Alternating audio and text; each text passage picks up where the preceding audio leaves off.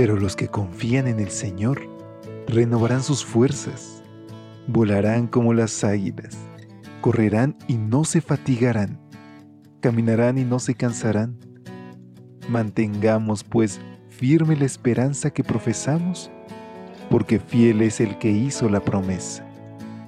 Bienvenidos a esta serie de devocionales para adultos.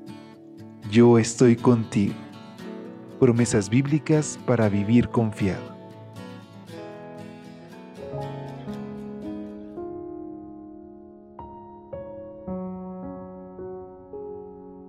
Hola, ¿qué tal? Muy buen día. ¿Cómo te encuentras? Qué gusto poder saludarte. Llegamos por la gracia de Dios al último día de este primer mes del 2023. Y como cada mañana, a nombre de todo el equipo de Evangelac, tu amigo Elías Gómez te extiende una calurosa bienvenida a este tu espacio de lecturas devocionales para adultos que nos habla acerca de las maravillosas promesas de nuestro Salvador. En esta mañana tenemos una que podemos reclamar simplemente a través de la oración y poniendo la fe en el nombre de Cristo Jesús. Así que te invito a que la descubramos juntos en la reflexión de hoy que lleva como título Te entregaré tesoros escondidos. Nuestra cita bíblica la encontramos en Isaías 45:3. Yo te entregaré tesoros escondidos, riquezas guardadas en lugares secretos, para que sepas que yo soy el Señor. En 2010, Fen Forrest, un magnate y excéntrico coleccionista de arte, escondió un cofre repleto de cientos de piezas de oro y rubíes, 800 esmeraldas, dos zafiros de Ceilán, muchos diamantes, dos antiguas tallas de jade chinas y pulseras de oro precolombino, valorado en 2 millones de dólares. ¿Para qué? Para que la gente se levante de sus sofás, según él mismo lo explicó. A fin de que los interesados pudieran encontrar este tesoro, dejó nueve pistas en un poema de 24 versos, que publicó en el libro que contiene sus memorias, La emoción de la búsqueda. ¿Y qué creen? La gente se movió del sofá.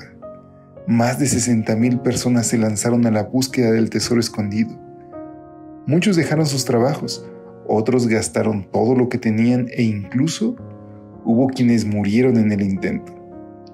Finalmente, en 2020, el mismo Forrest aseguró que un hombre había encontrado el tesoro en las montañas rocosas. Esto me recuerda que Jesús dijo que el reino de Dios es como un tesoro escondido y que cuando uno lo encuentra debería estar dispuesto a vender todo lo que tiene con tal de adquirirlo. Pero, ¿estamos interesados en encontrar el tesoro celestial? ¿O nos interesan más los tesoros terrenales? Creo que aquellos que se empeñaron en encontrar el tesoro de las montañas rocosas deberían inspirarnos, pero no en ir tras las riquezas, sino a darle prioridad y relevancia al tesoro divino, el único y verdadero tesoro. El profeta Isaías registró esta extraordinaria promesa. Yo te entregaré tesoros escondidos, para que sepas que yo soy el Señor. Esos tesoros escondidos están a nuestro alcance por medio de Cristo puesto que en él están escondidos todos los tesoros de la sabiduría y del conocimiento.